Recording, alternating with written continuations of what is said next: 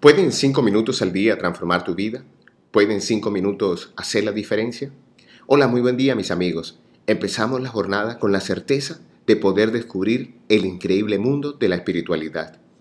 En la temporada anterior sobre la abundancia, tuvimos la oportunidad de hablar acerca de la palabra descubrir y encontramos una acepción que fue la idea central de aquel audio y decía, descubrir es encontrar una cosa cuya existencia se desconocía. El día de hoy vamos a meditar acerca del objetivo central de la espiritualidad y la hemos decidido resumir en una sola frase. La espiritualidad es descubrimiento. Para nuestro ejercicio de hoy vamos a tomar uno de los conceptos más importantes del libro Abre el Tesoro, el triángulo de los resultados, y dice así, ¿qué descubrimos en la espiritualidad?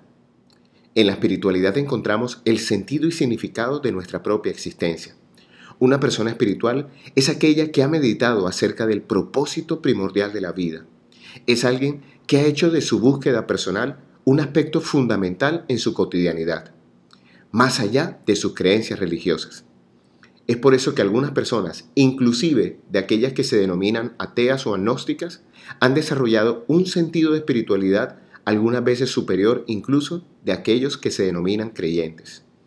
¿Y cómo descubrimos la espiritualidad? Uno de los aspectos más interesantes de la espiritualidad es que nos permite identificar y cualificar cuatro palabras que son claves en el desarrollo de la persona. Y ellas son ser, hacer, tener y comunicar.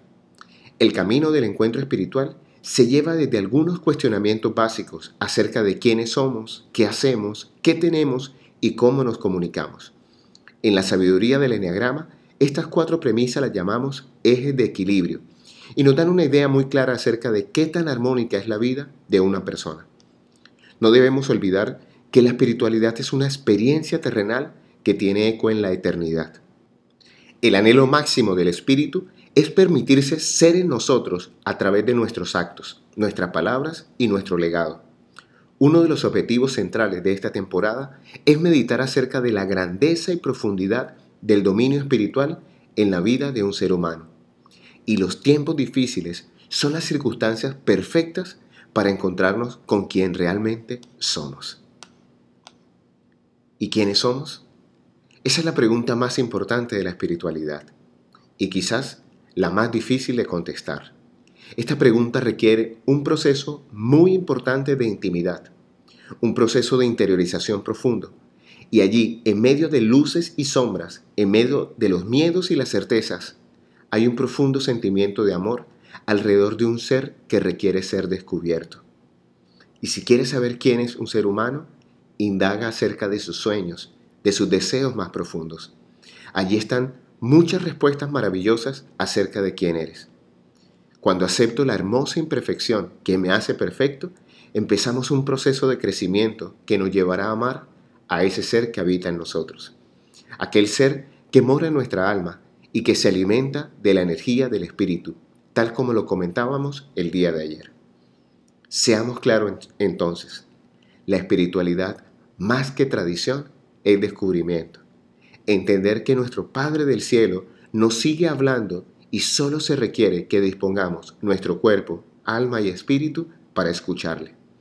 Entonces llega el momento de las preguntas. ¿Quién eres? Lo que haces, dices y tienes son una muestra diáfana de lo que eres u ocultan tu verdadero ser. ¿Has descubierto la fuerza del espíritu del amor en tu vida? ¿Te estás disfrutando este hermoso regalo llamado vida? Hoy te habló tu amigo Luis Gabriel Cervantes desde el lugar de Midas para recordarte que cuando dedicas cinco minutos al día para ti, empiezas un camino de descubrimiento de tu verdadero ser. Síguenos en nuestras redes sociales, Instagram y Twitter como arroba Luica Cervantes y ahora también en arroba Abre el Tesoro o búscanos en nuestro sitio web www.abreeltesoro.com. ¿Sabes? Estamos muy próximos a abrir Midas 3.0. ¿Qué esperas para unirte? Un gran abrazo y recuerda, algo bueno va a pasar.